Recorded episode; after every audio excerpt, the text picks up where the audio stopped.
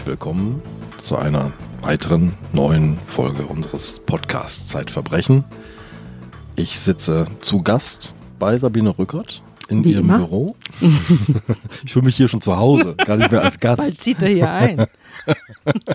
Das müssen wir noch verhandeln. Sabine ist die stellvertretende Chefredakteurin der Zeit und Herausgeberin des Magazins Zeitverbrechen. Das Äh, demnächst übrigens wieder erscheint. Also jetzt im November kommt unser Heft 4 heraus, an dem wir schon mit Volldampf arbeiten. Ja. Äh, Jetzt, Sabine, stehe ich vor der großen Aufgabe, überzuleiten, einzuleiten zu einem Verbrechen, das ein ganz entsetzliches ist, ein Geschehen, das man sich kaum ausmalen mag und es wird, das kann man sagen, eine sehr besondere, eine sehr stille Folge werden. Sabine. Ja. Es wird eine ganz besonders schlimme Folge. Es geht um den Fall des Kindes im Kühlschrank. Das Kind im Kühlschrank hat im Jahr 2006 einen unglaublichen Aufschrei der Öffentlichkeit äh, nach sich gehabt, denn am 10. Oktober 2006 fand man in einem Kühlschrank in Bremen in der Kulmer Straße 97 äh, bei einem Herrn Bernd K. im, im Kühlschrank eine Kinderleiche. Die lag dort zusammengekauert und in Plastik gewickelt, mit zwei Windeln übereinander.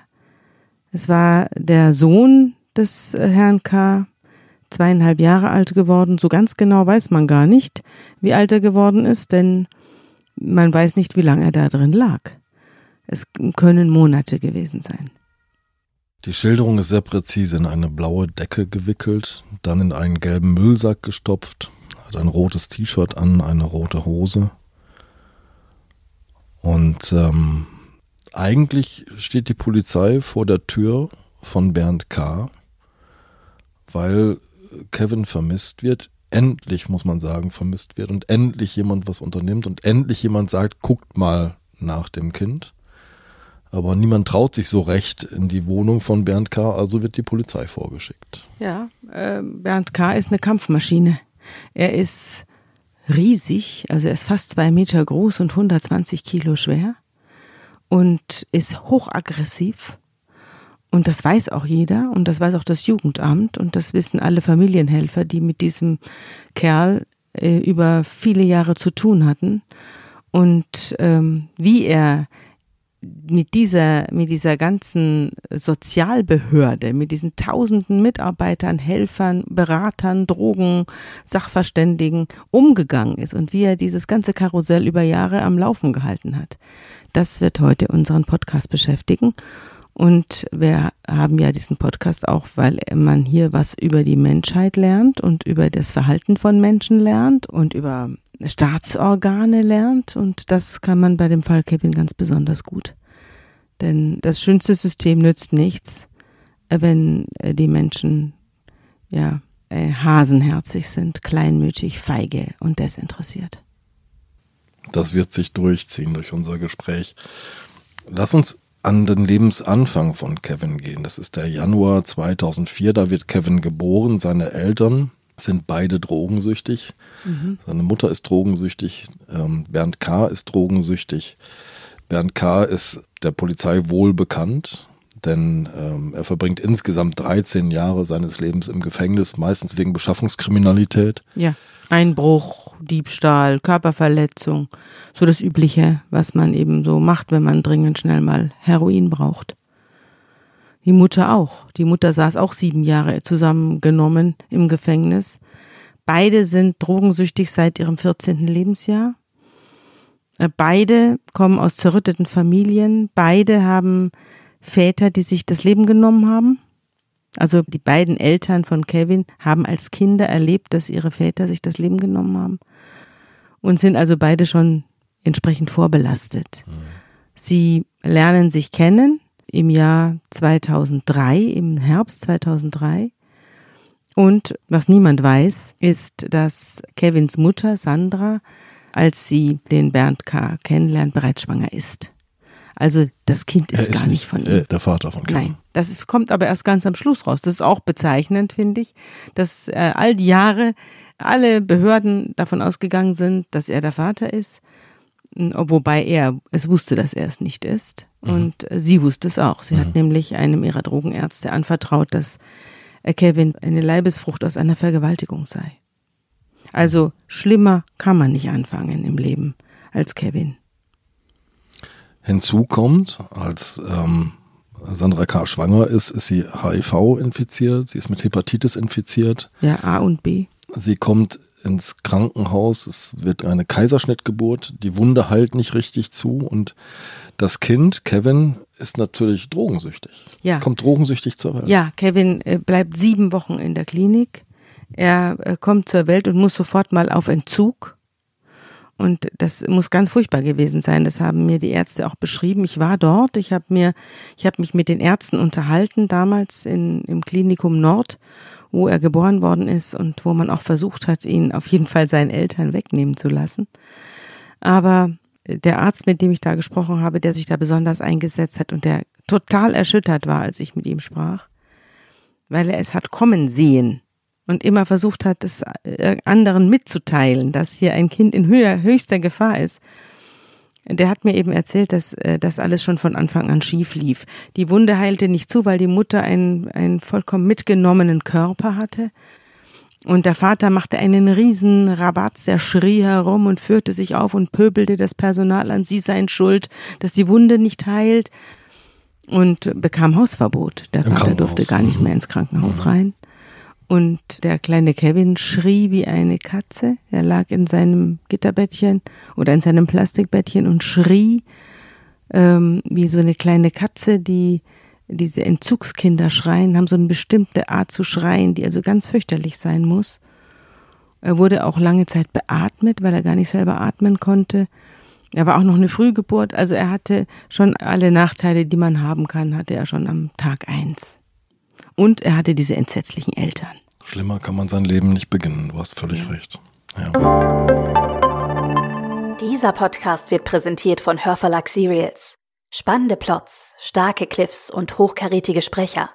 Fremdgänger von Anna Christ und Jonas Plaumer ist der neueste Fiction-Podcast des Verlags. In acht Folgen geht es um Pia. Pia geht wie viele andere für den Klimaschutz auf die Straße. Doch ihre wahre Identität muss dabei unbedingt geheim bleiben. Wer ist sie wirklich? Fremdgänger. Ab sofort kostenlos überall da, wo es Podcasts gibt. Bei Spotify, Stitcher, Apple Podcast oder direkt unter hörverlag-serials.de.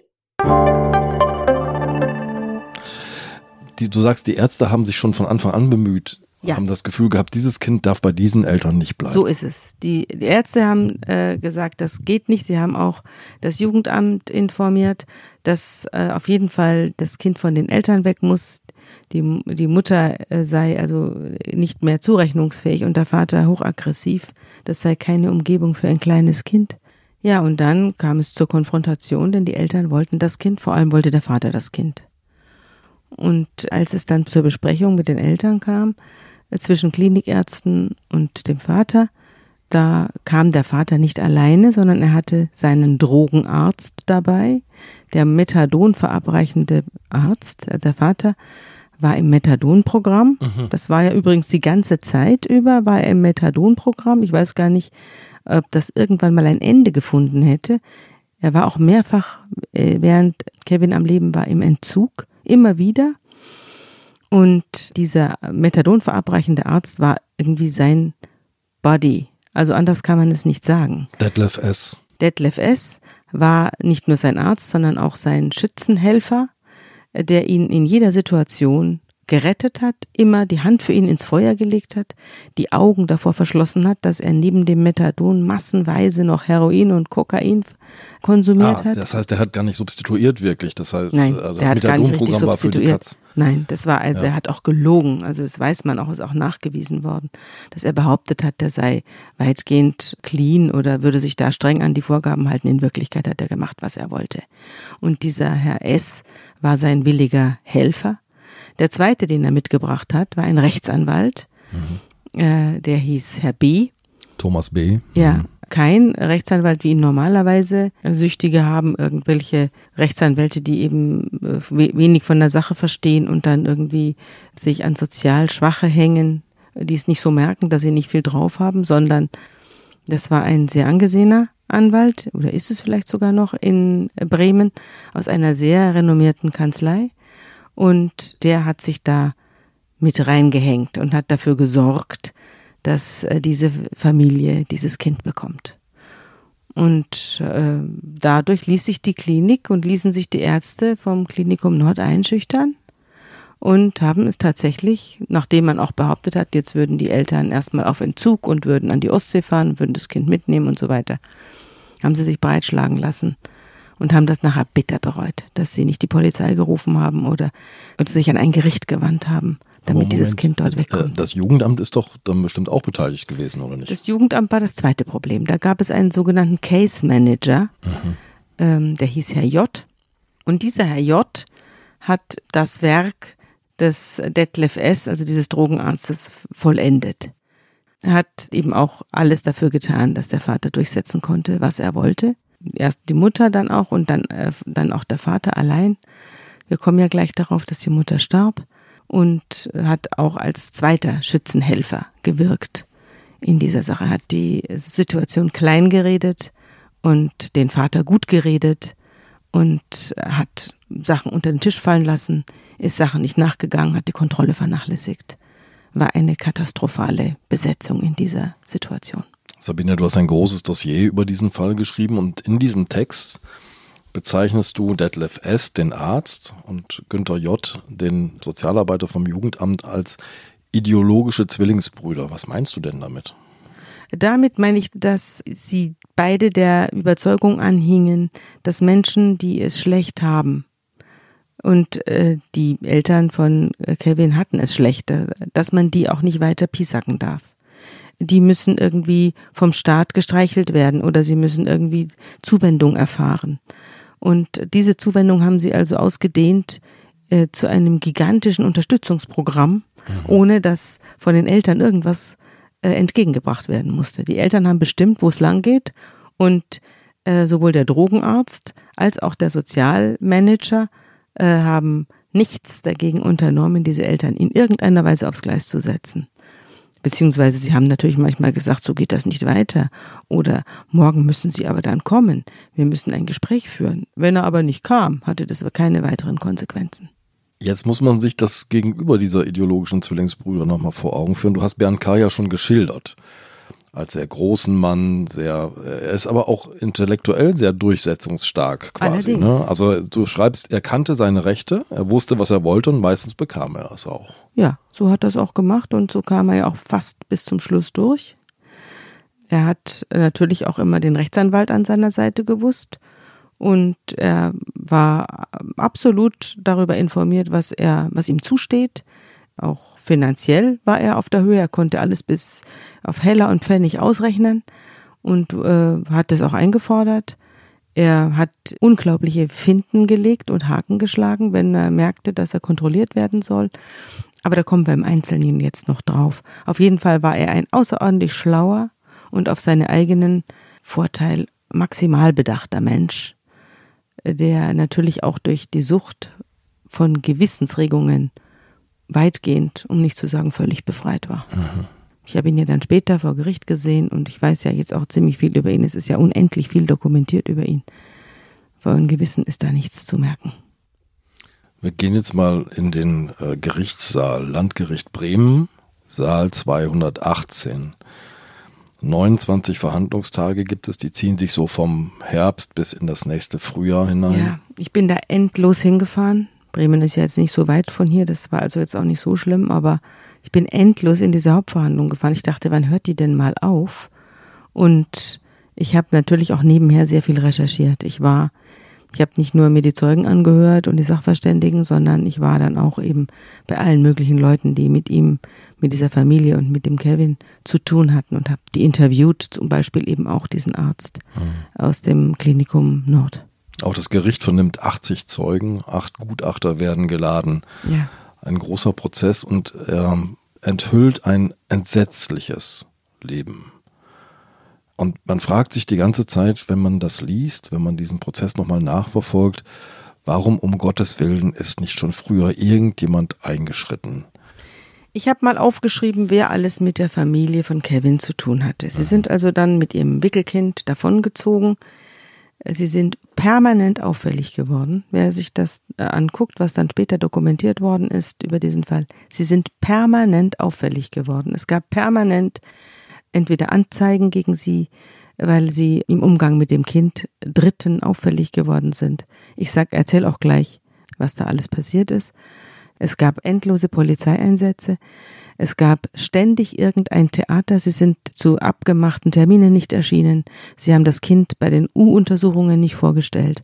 Also es war die ganze Zeit, sie haben sie entweder sich nicht an die Abmachungen gehalten oder sie wurden in anderer Weise auffällig. Und wenn man sich mal anguckt, welche Ämter alles mit Kevin zu tun hatten. Da waren zunächst das Gesundheitsamt und diese Hebammen. Es gab das Amt für soziale Dienste, es gab das Jugendamt, es gab die Zentrale für private Fürsorge, es gab diesen bekannten Drogenarzt, es gab noch die Drogenberatung, es gab Drogenhelfer an äh, zum Beispiel die Vereinigung Schritt für Schritt, es gab Substitutionshelfer, es gab den Amtsvormund nach dem Tod der Mutter, war Kevin unter Vormundschaft. Es gab Familienhilfe, frühe Hilfe, Familie im Mittelpunkt. Es gab zahlreiche Ärzte, Kinderärzte, Klinikärzte, Notärzte, die immer wieder mit dieser Familie zu tun hatten. Es gab die Frühförderung, es gab die kirchliche Trauerarbeit, es gab die Polizei, die Polizei, die Polizei. Es gab Bewährungshilfe, es gab die Tagespflege, es gab die Tagesmütter. Das war jetzt ein bisschen was von den ganzen äh, sozialen Einrichtungen, die mit dieser Familie permanent befasst waren und niemand, niemand hat sich wirklich um das Kind gekümmert. Es wurde eine gigantische Telefonlawine losgetreten. Jeder telefonierte mit jedem. Jeder schrieb irgendeinen Bericht an irgendwen. Es wurden ständig Berichte hin und her geschickt. Und wenn man das liest, was da drin steht, da steht ganz oft überhaupt nichts Konkretes drin, sondern immer nur Absichtserklärungen. Wird, will, soll. Also diese ganzen Hilfswörter tauchen permanent auf. Es wird alles im Futur geschrieben, weil nie irgendetwas eintritt, sondern immer alles nur geplant ist. Dann werde ich jetzt mal konkret. Ja. September 2004. Kevin ist jetzt neun Monate alt und kommt mit zwei gebrochenen Unterschenkeln in eine Kinderklinik. Ja. Der Arzt hat ganz schnell den Verdacht, das hier ist kein Unfall. Er spricht von einem Better Child Syndrom, also ein Kind, das schwerst gefährdet, mehrfach verletzt ist. Die Ärzte, die Röntgenärzte, die jetzt diesen kleinen Körper untersuchen, finden mehrere Rippenbrüche, finden Unterarmfrakturen, fehlenden Schädelbrüche. So konkret ist das. Ich mache es jetzt mal noch konkreter. Ich habe hier eine Aufzeichnung des Staatsrats Ulrich Meurer, der hinterher als man äh, den Kevin gefunden hatte, damit beauftragt worden ist, die Abläufe in den Zusammen um die Zusammenhänge im Todesfall des Kevin K. aufzuzeichnen. Und er hat das auch aufgeschrieben, was die Ärzte dort alles festgestellt haben in der, im Klinikum Nord. Da wurde am 27. September 2004 in der, in der Professor Hess Kinderklinik das Kind eingeliefert, überwiesen vom Arzt, vom Kinderarzt und der Grund sei Verdacht auf Frakturen beim Kind Kevin, Bein und Rippen. Der Vater sagt dazu aus, das Kind sei im Kinderbett hängen geblieben und habe das Bein zwischen die Sprossen gebracht und die Rippenverletzung könne er sich nur erklären, dass die Nachbarin, Frau X, in angetrunkenem Zustand den Kevin auf den Arm gehalten habe und zu sehr gedrückt habe. Der Kevin habe auch herzlich geweint dabei, er selber und die Mutter würden dem Kind niemals ein Leid antun. Die Diagnose in der Professor Hess Kinderklinik wird dann festgestellt, multiple traumatische Frakturen, Kindesmisshandlung, Entwicklungsstörung. Und der Bericht stellt fest, mm, dass im Zusammenhang mit den diagnostizierten Knochenbrüchen eine drei Wochen alte distale Unterschenkelfraktur beidseitig, also beide Unterschenkel, Tibia und Fibula gebrochen, Rippenfraktur, neunte und zehnte Rippe älteren Datums, komplette distale Unterarmfraktur älteren Datums, Kalottenfraktur mit mehreren Frakturen Okzipital und links parietal sowie parieto-okzipital, das sind die Schädelbrüche. Mhm. Der Bericht diskutiert mögliche krankheitsbedingte Ursachen für die Knochenbrüche, kommt aber zum Schluss, insbesondere die Frakturen am Schädel und im Bereich der Rippen sind medizinisch betrachtet traumatisch anzusehen. Außerdem hat das Kind eine Liegeglatze, das heißt, es liegt die ganze Zeit still im Bettchen und bewegt sich nicht. Und die motorischen Leistungen entsprechen nicht einem acht äh, Monate alten Kind, sondern einem drei Monate alten Kind. Also es handelt sich um ein völlig heruntergekommenes Kleinkind, das total zerschlagen ist. Und die Ärzte, mit denen ich gesprochen habe, haben mir auch berichtet, dass sie eine Mittagskonferenz gehalten hätten, wo die Radiologen dabei waren, also die Röntgenärzte. Und man habe sich dieses Kind angeguckt und diese Röntgenaufnahmen an die Wand geworfen und hätte gesagt, das ist ja nicht zu fassen. Das ist ja, an dem Kind ist ja nichts heil. Und dann haben sie die Polizei angerufen. Und das haben sie nicht getan. Sie haben die Polizei nicht gerufen. Sie haben das Kind wieder ziehen lassen. Sie haben das Kind, nachdem äh, sie mit dem Jugendamt telefoniert haben, haben das Jugendamt, der berühmte Case Manager, der da Günther J. der wieder mal sein unheilvolles Werk verrichtete und sagte, ja, ja, es sei eigentlich alles gar nicht so schlimm und die, die Eltern seien doch auch jetzt ganz nett gewesen im, im Klinikum. Die Eltern haben das Kind besucht und haben sich dort dann mal einen Keks dabei gehabt oder haben es über den Kopf gestreichelt. Und daraufhin beschloss man, es sind eigentlich doch ganz nette Eltern und wer das war, das weiß man doch eigentlich gar nicht. Und das habe ich ganz oft erlebt bei Kindesmisshandlung, dass die, dass die Ärzte nichts machen. Die diagnostizieren die Kindesmisshandlung und dann wollen sie aber mit der Sache nichts mehr zu tun haben und sind froh, wenn, die, wenn der ganze Fall aus dem Haus ist. Und das war hier auch so. Man hat das Kind ausgeheilt und dann hat man es in die Familienhölle zurückgeschickt. Ich habe schon vorhin gesagt, das Gericht vernimmt 80 Zeugen, darunter einige dieser Ärzte. Ja. Und du schilderst, Zitat, eine Parade gutmeinender Menschen. Ja, ich habe die gesehen, es waren alle super nett, wahnsinnig liebe Menschen, mit denen jedes Wickelkind hätte ich ihnen in die Hand gedrückt. Und man hat auch gemerkt, dass die das gewohnt sind, dass sie es mit kleinen Kindern zu tun haben, die sich fürchten und äh, haben ganz lieb gesprochen, hatten auch so Lachfältchen. Also äh, schon physiognomisch waren die lauter bezaubernde Herren.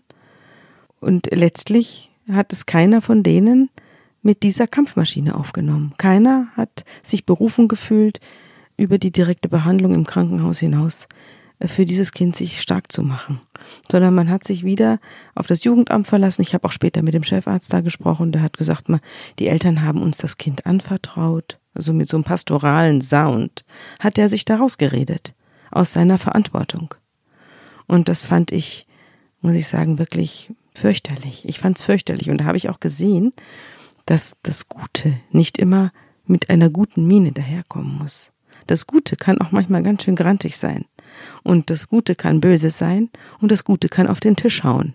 Und das Böse kann im Gewande des Desinteresses oder der Nichtverantwortung mit freundlichem Lächeln erscheinen. So wird Sanftmut zur Grausamkeit, schreibst du. Ja, und das war hier auch so. Die Langmut und Sanftmut all dieser ganzen Bremer Sozialhelfer, und Bremen versteht ja was von Sozialhilfe, jeder Sechste lebt dort von Transferleistungen, von 600.000 Bremern, die zu diesem Zeitpunkt äh, da gelebt haben im Jahr 2008, waren 100.000 auf Transferleistungen angewiesen. Also Bremen hat einen Sozialhilfesatz und einen Hartz-IV-Satz, der ist höher als im Osten. Oder war es jedenfalls zu diesem Zeitpunkt. Und das war ein Heer, das war eine Maschinerie an Sozialhilfemanagement. Das sind Großunternehmen da. Und die irgendwann hatte ich den Eindruck, die rekapitulieren sich selbst. Mhm. Also die leben von sich selbst vor sich hin. Mhm. Und diese Maschinen äh, nähren sich selbst, aber die Menschen werden überhaupt nicht mehr wahrgenommen. Wir werden nachher dazu kommen, wie die Stadt Bremen selbst, wie die Behörden Bremens diesen Fall aufgearbeitet haben. Ich möchte aber noch einmal weiter im Gang der Ereignisse gehen. Im November 2005, du hattest es vorhin schon angedeutet, stirbt Sandra K., Kevins Mutter. Sie stirbt nach einem Streit mit Bernd K., schreibst du, an einer Ruptur der Milz, die durch den Drogenkonsum extrem vorgeschädigt ist. Ja. Was ist das? Ist das ein Tötungsdelikt oder was ist das ein Man was, hat was ermittelt. Also Bernd K. wurde mehrfach gegenüber ihr handgreiflich. Man hat auch gesehen, dass er sie auf offener Straße geschlagen hat. Wenige Tage nach dem nach der Geburt, also nachdem das Kind entlassen worden war, gab es schon den ersten Zwischenfall. Da hat er sie geschlagen auf offener Straße. Er hat sie mit der Faust auf den Kopf geschlagen, hat gegen den Kinderwagen getreten, in dem das kreischende Kind lag. Und das war schon der erste, die erste Auffälligkeit. Man hat auch die Mutter immer wieder entweder im Park erwischt mit dem Kind, wie sie da lag und vollkommen zugedröhnt war, während das Kind neben ihr sich selbst überlassen blieb. Man hat sie auch aufgegriffen, als sie im Treppenhaus lag. Das Kind war runtergefallen, deshalb hatte Kopfverletzungen. Die Mutter lag im Treppenhaus und schlief ihren Rausch aus. Sie hat auch Alkohol stark konsumiert. Sie ist also immer wieder selbst aufgefallen, entweder durch Streitigkeiten mit dem, mit dem Mann oder durch Vernachlässigung des Kindes. Sie hat auch das Kind auf offener Straße, so wurde jedenfalls an, es angezeigt von Zeugen, misshandelt. Sie hat es auf offener Straße geschlagen, in die Luft geschleudert. Auch das ist Leuten aufgefallen. Daraufhin kam die Polizei und griff ein. Aber es hat alles nicht lange äh, gewirkt, sondern man hat dann zum Beispiel, als sie im Treppenhaus mit dem Kleinen lag, da hat man dann das Kind ein paar Tage in Obhut genommen und dann kam der Vater wieder und behauptete, es sei alles easy. Und der Case Manager, der unheilvolle Herr J, hat dann wieder sein unheilvolles Werk verrichtet und hat gesagt, ja, ja, der Vater, der würde das alles in den Griff kriegen, der sei irgendwie schon gut. Äh, man dürfe auch Eltern und Kind nicht trennen. Das ist ja auch so ein Irrglaube, dass die Eltern das Beste sind für das Kind. Mhm. Und äh, das kam natürlich äh, dieser mit Sozialhilfe überlasteten Kommune Bremen auch entgegen. Die hatten natürlich auch keine Lust für Unterbringung zu zahlen. Da kann ich jetzt auch gleich mal noch ein paar interessante Zahlen sagen. Und war natürlich froh, wenn das Kind dann wieder zu den Eltern zurückgestopft worden ist.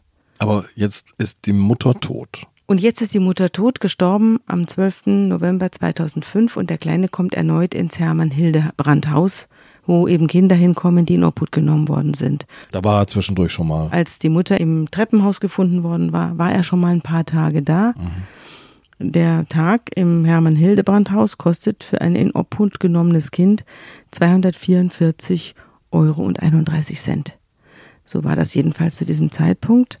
Und deswegen ließ man die Kinder da relativ kurz und hat sie schnell wieder zurückgetan in die Familien.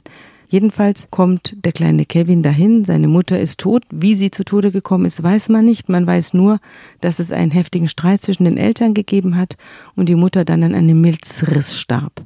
Es hat darüber dann auch eine Ermittlung gegeben, aber da die inneren Organe der Mutter so in Mitleidenschaft gezogen worden waren durch, die, durch den Abusus von allen möglichen Rauschmitteln, konnte man dem Vater ein Tötungsdelikt nicht nachweisen, obwohl mhm. es nahegelegen hat. Mhm.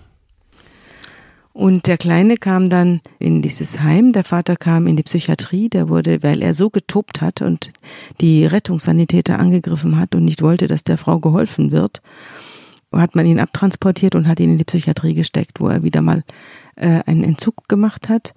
Und der Kleine kam eben für einige Tage in das Hermann Hildebrand Haus. Und dort äh, hat man ihn behandelt und dort hat man auch gesehen, in welchem Zustand er ist.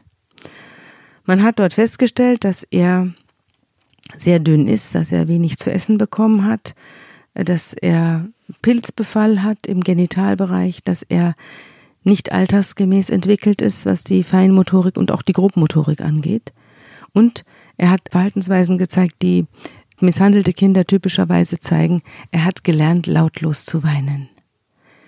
Misshandelte Kinder versuchen, die Aggression der sie umgebenden Erwachsenen möglichst nicht auf sich zu lenken, so dass sie Schmerzen, die sie haben, und sie haben ja oft Schmerzen, weil ihnen ja alle Extremitäten gebrochen worden sind, um diese Schmerzen zu verbergen, weinen sie lautlos. Das haben die im Hermann Hildebrand Haus festgestellt. Überleben schreibst du durch eine möglichst geräuschlose Existenz. Ja, sie versuchen sich unsichtbar zu machen. Sie versuchen möglichst nicht da zu sein und diese ständige Gefahr, die über ihnen schwebt, äh, nicht auf sich zu ziehen. Er konnte mit Spielzeug nicht umgehen. Er wusste nicht, was das ist. Er reagierte verzögert und äh, ängstlich und verunsichert und hatte einen maskenartigen Gesichtsausdruck, schreiben die Sozialhelfer. Äh, er schaut mit großen Augen alles und jeden an mit Hilfe der Erwachsenen probiert er dann einiges aus. Bei der liebevollen Begrüßung durch seinen Vater zeigt er keine Emotion und als der Vater geht, zeigt er auch keine Reaktion. Der Vater hat während der Besuche erkennbar unter Einfluss von Drogen und Medikamenten gestanden. Und jetzt, und jetzt, irgendwann Tage später, schicken die Behörden dieses Kind zu diesem Vater. Zu diesem Vater. Zurück. Ja, der im Verdacht steht, am Tode der Mutter eine üble Rolle gespielt zu haben, dessen Kind bereits mit zahllosen Knochenbrüchen im Klinikum Nord behandelt worden ist. Und er kommt wieder mit einer Superstory. Er sagt nämlich, ja, äh, ich bin jetzt wieder clean, ich möchte das Kind. Bernd K. ist wieder clean. Mhm. Mhm. Ich möchte das Kind und ich ziehe jetzt zu meiner Mutter. Ich ziehe jetzt zu meiner Mutter außerhalb von Bremen. Meine Mutter freut sich schon. Die Mutter wird angerufen, sagt, ja, toll, der Bernd kommt zurück zu mir. Ich kümmere mich um meinen Enkel. Und das ist dann die Argumentation, warum man ihn dann wieder ziehen lässt. Jetzt wird noch ein Amtsvormund bestimmt, der für das Kind äh, die Vormundschaft übernimmt, weil es ja die Mutter nicht mehr gibt und der Vater nicht verheiratet ist und damit auch nicht erziehungsberechtigt eigentlich. Und der Amtsvormund stimmt auch zu, sagt, ja, das Beste für diesen Vater ist doch äh, das Kind. Äh, das Kind stabilisiert den Vater. Das war die Argumentation. Es stabilisiert den Vater. Das Kind ist sozusagen da, um dem Vater ein gutes Leben zu machen. Und äh, der Vater hat ja jetzt auch wieder frischen Mut gefasst und er geht jetzt zur Großmutter und dann kriegt der Mann dieses Kind zurück, obwohl das Hermann Hildebrand Haus alles daran setzt, dass es nicht so weit kommt. Das Hermann Hildebrand Haus wendet sich aber dann später an den Bürgermeister. Und dieser Bürgermeister beauftragt die Sozialsenatorin damit, der Sache nachzugehen, was mit dem kleinen Kevin ist. Das Hermann Hildebrand Haus hat Folgendes festgestellt, dass im Jahr 2005 100 Kinder in Obhut genommen worden sind, im Jahr 2006, das Sterbejahr des Kevin, aber nur noch 44 Kinder und 40 von den 44 Kindern zwischen Januar und Juni zwischen äh, den Jahren 2001 und 2007 wurde ein Drittel des pädagogischen Personals für das Ressort junge Menschen, also für Kinder, abgebaut. Die Sozialbehörden wurden exzessiv abgebaut in dieser Zeit, in der Kevin lebte. Es wurden Personal abgebaut, es wurden finanzielle Zuwendungen abgebaut und das alles bekam auch Kevin zu spüren. Also die Tatsache, dass er aus dem Hermann Hildebrand Haus nach ein paar Tagen wieder raus musste zu seinem gewaltsamen Vater, zu seinem brutalen Vater, hat damit zu tun, dass man gespart hat und dass man gesagt hat, naja, solange der Vater dafür sorgt, fällt uns der Kleine nicht auf die Tasche. Und es war also dann ein Zurückfahren der in Obhut genommenen Kinder von 100 auf 44. Und in der zweiten Hälfte des Jahres 2006 wurden nur noch vier Kinder mhm. ins Hermann Hildebrand Haus überwiesen. Einer davon war Kevin. Und das sprach dieser Leiter des Hauses gegenüber dem Bürgermeister an und sagte, da werden also Kinder in total verrohte Verhältnisse zurückgegeben. Und der Bürgermeister wies dann seine Sozialsenatorin an, der Sache nachzugehen. Die wies wiederum den Amtschef des Sozialamtes an und so weiter. Es ging also dann schön die Hierarchie herunter mit tausend Beteiligten. Und es endete dann beim Case Manager, der dann wieder mit Herr J., der dann wieder seine Beruhigungsfloskeln von sich gab und auch wenn die Sozialsenatorin nachfragte, es kamen immer entweder vom Vormund oder eben von diesem Case Manager irgendwelche beruhigenden Nachrichten, dass jetzt alles aber auf dem richtigen Weg sei und jetzt bald ginge es los und bald würde die Großmutter sich kümmern und so weiter. Und er würde jetzt zur Großmutter kommen, der Kleine. Da war er auch, aber eben nur ein paar Tage. Nach ein paar Tagen gab es einen solchen Krach zwischen dem Bernd K. und seiner Mutter und seinem Bruder, den er dann auch noch zusammengeschlagen hat. Außerdem wurde er auffällig am Bahnhof von Hannover, wo er sich mit Türken angelegt hat. Ein Ausländerhasser war er auch noch. Und eine Waffe hatte er auch noch, eine Gaspistole, mit der er da herumgefuchtelt hat. Auch da wurde das Jugendamt eingeschaltet, die schnelle Jugendhilfe. Man sah, er ist mit einem kleinen Kind unterwegs. Niemand hat etwas unternommen. Er hat das Kind, das schilderst du mal, auch bei einem Prozess vor Gericht, da wird er vor Gericht gestellt, hatte das Kind quasi neben sich in so einer Kinderschale ja sitzen und ja. eigentlich wird ihm das sozusagen zugute gehalten. Der Kleine ja. saß im Maxi-Cosi, während der Vater wegen, ich weiß nicht, im Moment habe ich bei den ganzen Taten vergessen, was, weshalb er da vor Gericht stand, wegen schwerem Diebstahl oder wegen Raubes oder ich weiß es nicht. Also auf jeden Fall hatte er, stand er vor dem Amtsgericht und hatte seinen Verteidiger Herrn B dabei und zur Milderung der ganzen Situation auch den Kleinen in seinem Maxi-Cosi und davon ließ sich das Gericht natürlich wieder beeindrucken und dann haben sie ihn mit Bewährung davon kommen lassen. Ich gehe jetzt nochmal zum anderen Prozess gegen Bernd K., mhm. nämlich zu dem Prozess, wo. Der war wegen Mordes angeklagt. Genau. Da sagt aus der Rechtsmediziner Jan Sperrhake ja. aus Hamburg und er sagt aus Und das wirft nochmal ein, ein Licht auf diese Zeit, die Kevin allein mit seinem Vater verbringt, dass Kevin allein in den letzten sechs Monaten seines Lebens 24 Knochenbrüche erleidet. Durch Schütteln, Schleudern, Reißen, Stauchen, Verdrehen. Ja. Das Kind war vollkommen zerschlagen, als es da in den Kühlschrank gestopft worden ist. Und ist wahrscheinlich gestorben am Bruch des Oberschenkelknochens. Daraufhin hat sich aus dem Oberschenkel das Mark, das Fett gelöst mhm. und ist in die Blutbahn äh, geraten. Das ist ja auch das Gefährliche bei Knochenbrüchen. Deswegen sind Knochenbrüche ja gefährlich, weil das Innere des Knochens austreten kann. Und dann muss es wohl eine Thrombose gegeben haben, eine Lungenembolie, woran das Kind dann gestorben ist. Außerdem war es bis unter die Hutschnur voll mit Drogen. Es hatte Heroin verabreicht bekommen, Kokain, Diazepam. Das Kind wurde nach allen Regeln der Kunst stillgelegt, damit es den Vater nicht stört. Er hat nie einen Arzt aufgesucht. Er hat Brüche mit Ästen geschient. ja. Er hat dann irgendwann mal auferlegt bekommen, dass er äh, das Kind zu einer Tagesmutter gibt. Es kam natürlich irgendwann raus, dass er inzwischen in Bremen wieder lebt mit dem Kind und sich nirgendwo meldet, sich nirgendwo sehen lässt. Dann brauchte er aber wieder Geld, dann muss er sich doch irgendwo sehen lassen, hat aber das Kind möglichst nicht mitgebracht, weil es nicht vorzeigbar war. Er hat dann behauptet, es würde in eine Spielegruppe gehen. Er hat behauptet, es würde zur Tagesmutter gehen. Er hat behauptet, man sei jetzt gerade mal wieder bei der Oma. Also er hat ein riesen Spiel aufgemacht, nur um das Kind nicht vorzeigen zu müssen und um trotzdem Kohle zu kassieren. Er hat also kassiert als alleinerziehender Vater. Hat er natürlich mehr gekriegt als als alleinstehender Drogensüchtiger. Es wird dann tatsächlich zu einem ganz extremen Versteckspiel, denn was die Gutachter im Nachhinein rekonstruieren, ist, dass Kevin vermutlich Ende Juni gestorben ist. 2006. Ja. Am 10. Oktober 2006 wird die Leiche gefunden ja. im Kühlschrank. Und dazwischen? Das heißt ein Versteckspiel von Juni bis Oktober. Wie ja. kriegt man das hin? Davor ja eigentlich auch schon. Also er hat davor ja das Kind auch schon nicht mehr vorgezeigt. Und immer wenn er gezwungen werden sollte, es vorzuzeigen, fiel ihm wieder was ein, weshalb es nicht geht. Also entweder war er nicht da, wenn äh, Besuch kam. Oder er hat gesagt, das Kind ist beim Schwimmen. Oder er hat gesagt, das Kind ist jetzt gerade bei den Nachbarn. Oder das Kind war irgendwie auf andere Weise verhindert. Also es war, gab tausend Ausreden, warum jetzt gerade der Kevin nicht da ist. Und ehrlich gestanden, zwischen den Wochen, als er noch lebte und den Wochen, als er schon tot war, war kein Unterschied mehr. Also der Vater hat einfach so weit getan, als sei das Kind da, als es schon längst im Kühlschrank war. Da ging er noch hin und hat äh, Kindergeld angefordert.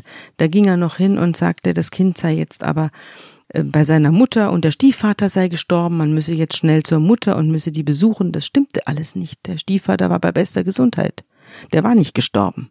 Und niemand hat kontrolliert was er äh, gesagt hat. Niemand hat nachgefragt, ist das Kind wirklich im Spielkreis, äh, ist das Kind wirklich im Kindergarten. Es war das, eine das sind ja keine beiläufigen Begegnungen, das muss man nochmal klar machen. Da reist die Schwester von Kevins Mutter an, die reist von ferne an, um Kevin zu sehen und die lässt sich abspeisen. Ja, da war Kevin schon lange tot. Da saß er schon lange im Kühlschrank. Da kam die Schwester der Mutter, der verstorbenen Mutter, und wollte ihren, äh, ihren Neffen besuchen. Und sie traf natürlich den Neffen nicht an, sondern wieder nur den unvermeidlichen Bernd K. Und der sagte, ja, der Kevin ist im Kindergarten. Im Kindergarten. Ja, dann gehen wir doch in den Kindergarten, sagte die Tante. Dann fuhr man gemeinsam zum Kindergarten. Dann sagte der äh, Bernd K., also ich gehe da alleine rein. Wir können jetzt da nicht, jetzt ist gerade Kindergartenzeit, da kann man nicht einfach rein, wenn man fremd ist. Ich muss da alleine reingehen. Ging rein, kam wieder raus und sagte, die sind alle spazieren jetzt. Und dann fuhr sie wieder nach Hause, auch weil sie froh war, dass sie mit diesem schrecklichen Bernd K. nicht mehr äh, irgendwo in einem Zimmer sitzen musste. Ein anderes Mal kam jemand von der Frühförderung. Mhm. Also Frühförderung, Kinder, die zurückgeblieben sind oder die irgendein Handicap haben, die bekommen eine Ergotherapeutin oder also eine Heilpädagogin. Eine Heilpädagogin mhm. war es in diesem Fall, die äh, mit den Kindern Übungen macht und sich mit ihnen beschäftigt und spielt. Und die Frühforderung wurde auch äh, niemals wahrgenommen. Entweder war ein Zettel an der Tür, bin ich da, oder die Frühforderung selber. Die Frau war selber erkrankt. Beim vierten oder fünften Mal äh, ist sie dann reingegangen und hat dann sich da hingesetzt und hat zum Bernd K. gesagt, wo ist denn das Kind? Und dann sagte er, ja, das Kind ist mit den Nachbarn beim Schwimmen. Es war August, es war heiß Und dann sagte sie, ja, ich äh, warte hier, ich setze mich jetzt dahin und warte. Und da wartete sie und äh, Bernd K. plauderte freundlich mit ihr. Es sah auch relativ aufgeräumt aus. Äh, man muss das alles wissen. Zur gleichen Zeit saß die Leiche im Kühlschrank. Und dann sagte sie, haben Sie vielleicht ein Glas Mineralwasser für mich? Mir ist irre heiß. Und dann sagte er, wurde er total das hat sie dann auch später vor Gericht ausgesagt, das habe ich auch gehört. Er wurde er total irritiert und tat, schaute sie bitterböse an. Sie hat sich richtig gefürchtet und hat gesagt, es gibt keine gekühlten Getränke hier. Aber Sie können ein Glas Wasser haben. Und dann hat sie ein Glas Leitungswasser bekommen. Und dann wurde es ihr so gruselig, dass sie nach einer Weile auch abgezogen ist und das gemeldet hat. Und dann hieß es, naja, dann hat er natürlich wieder einen Anruf bekommen, wo ist das Kind? Dann sagte er, das Kind ist nicht da und das Kind ist bei meiner Mutter oder das Kind ist beim Spielkreis oder sonst was. Und dann legten die Behörden wieder auf und sagten, ja, ja, der Drogenarzt, der sieht ja das Kind regelmäßig. Das war auch so eine Legende, die ah, sich da durchzog. Bis ja. Oktober, als das Kind schon vier Monate im, im Kühlschrank saß, da wurde immer noch behauptet, der Drogenarzt würde es regelmäßig sehen, es wäre in einem guten Zustand. Aber irgendwas muss doch dann dazu geführt haben, dass am 10. Oktober 2006 die Polizei vor der Tür steht und jetzt Einlass ja. begehrt. Erstens machte das Familiengericht Druck, weil sie auch schlechte Erfahrungen gemacht haben mit diesem Drogenarzt. Sie sagen, der taugt nichts, der ist nicht ernst zu nehmen und der erzählt auch falsche Sachen. Und das Zweite ist, dass die Sachgebietsleiterin selber, die Sachgebietsleiterin übergeht sozusagen den Case Manager, der die ganze Sache ständig verharmlost. Ja. ja sondern ruft selber bei der Großmutter Kevins an, die angeblich ihren Mann verloren hat. Und angeblich ist der Kevin bei ihr und stellt fest, dass die Großmutter den Kevin seit dem Weihnachtstag nicht mehr gesehen hat. Und dass der Vater bei bester Gesundheit ist, also dass es überhaupt keinen verstorbenen Großvater gibt. Und äh, sie sagt auch, dass sie sich fürchtet vor ihrem Sohn und sie warnt die Sachgebietsleiterin, sie sei in Gefahr, wenn sie den Kevin seinem Vater wegnehmen wollte, denn sie selber, die Mutter, habe auch Angst vor ihm und er wäre gefährlich und er würde Leute ihnen was antun, wenn jemand ihm den Kevin wegnimmt. Und diese Sachgebietsleiterin, die kriegt es dann langsam mit der Angst zu tun.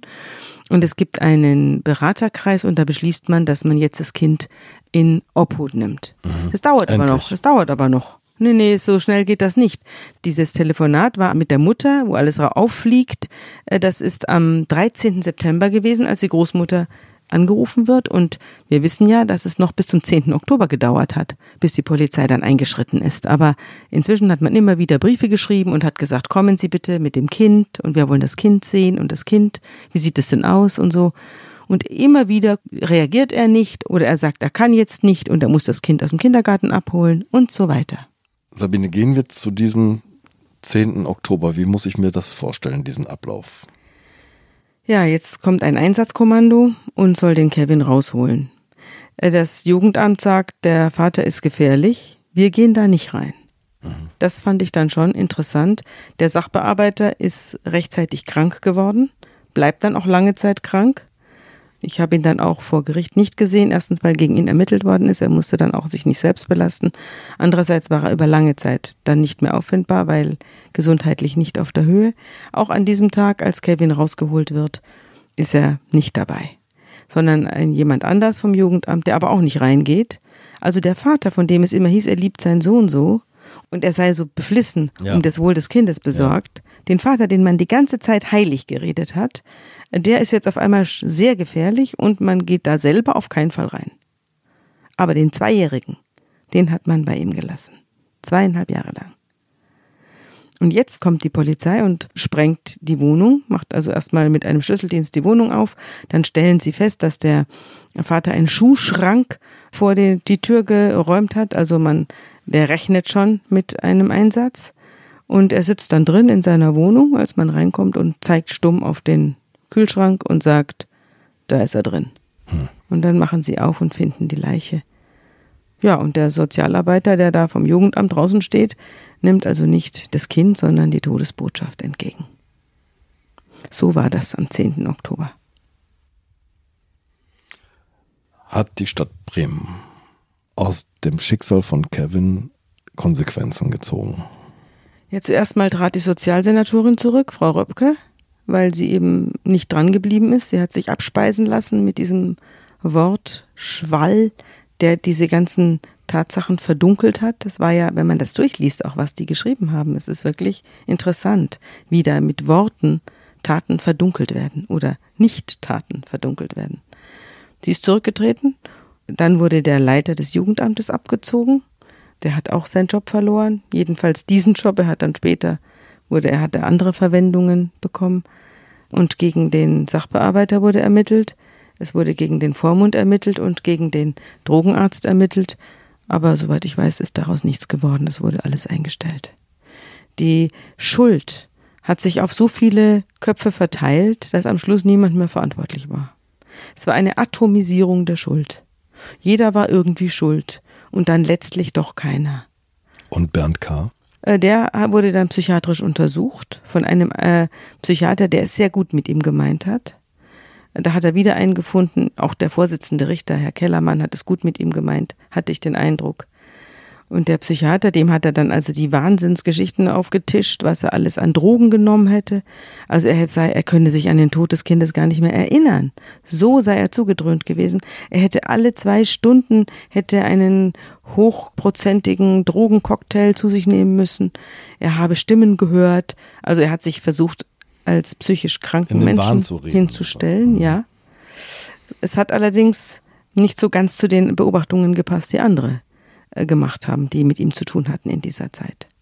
Die haben festgestellt, dass er zwar stark geschwitzt hat, dass er aber immer sehr gut orientiert war, dass er genau auf Heller und Pfennig alles wusste, was, was was kostet und was ihm zusteht. Die Wohnung, in die die Polizei dann kam, war extrem gereinigt. Also man hat Spuren beseitigt, es waren sogar die Türstöcke abgewaschen. Und er hat sich gegenüber den Beamten sehr klar ausgedrückt war natürlich im Entzug, aber war trotzdem total klar ansprechbar. Also die, die Behauptung, er sei also nicht wie von Sinnen gewesen und so weiter, das hat man ihm jedenfalls von der Polizei und von der, von der Staatsanwaltschaft her nicht geglaubt.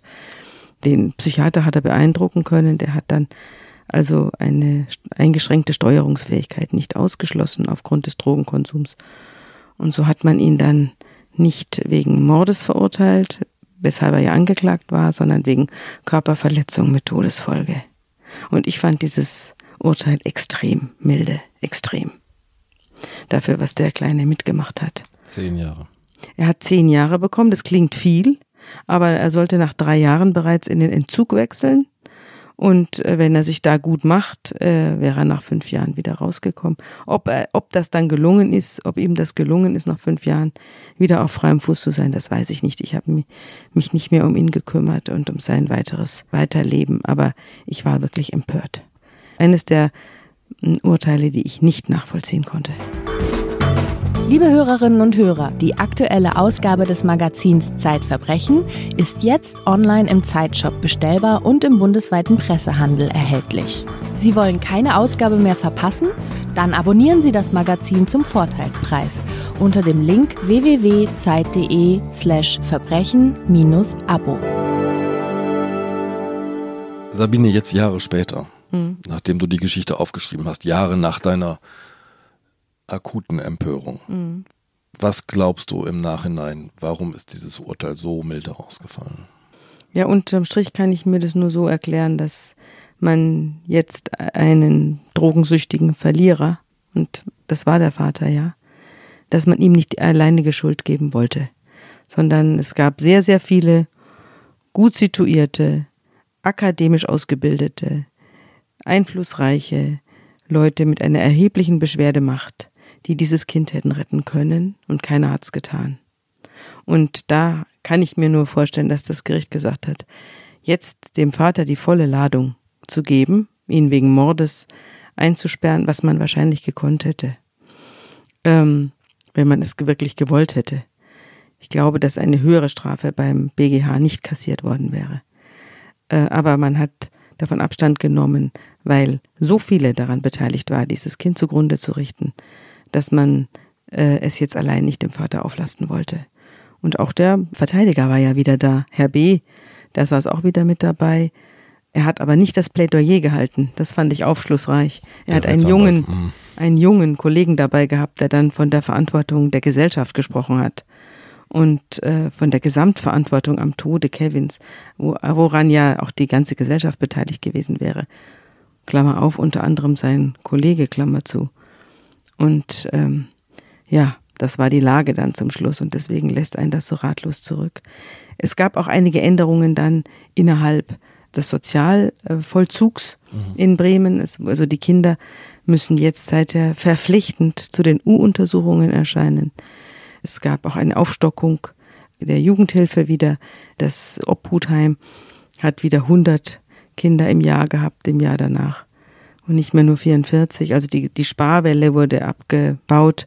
Aber natürlich sind immer, immer bei solchen Sachen einzelne Personen beschäftigt. Und einzelne Personen müssen etwas durchsetzen für ihren Job. Und wenn es am Einzelnen hapert und wenn der Einzelne nichts dagegen unternimmt, dann ist das System auch nichts wert. So wird aus einer Atomisierung von Verantwortung am Ende eine Atomisierung von Schuld, Sabine. Ja, Vielen Dank. tschüss.